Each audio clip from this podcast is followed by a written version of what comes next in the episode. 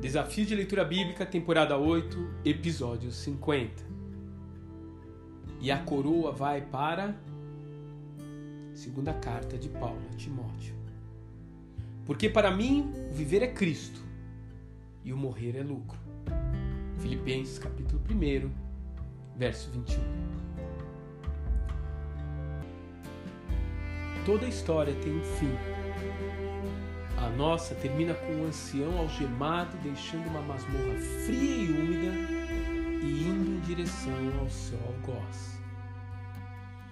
O fato de Paulo ser cidadão romano lhe assegurava o direito de não ser crucificado, mas talvez não lhe poupasse de ser agredido pelos soldados. As suas vestes são trapos, a sua saúde já não é mais a mesma. A visão está embaçada e o corpo treme enquanto ele se desloca lentamente até o seu último destino. Mas ainda há um brilho em seu rosto.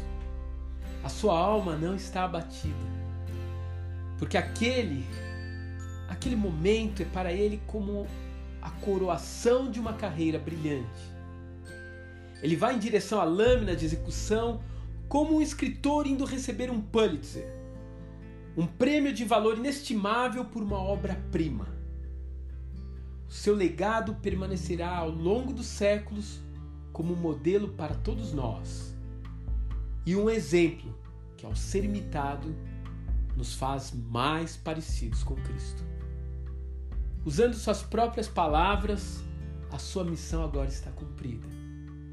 E aquele soldado do Evangelho tantas tormentas e dificuldades enfrentou na propagação das boas novas, finalmente tem permissão para voltar para casa, para a casa do Pai.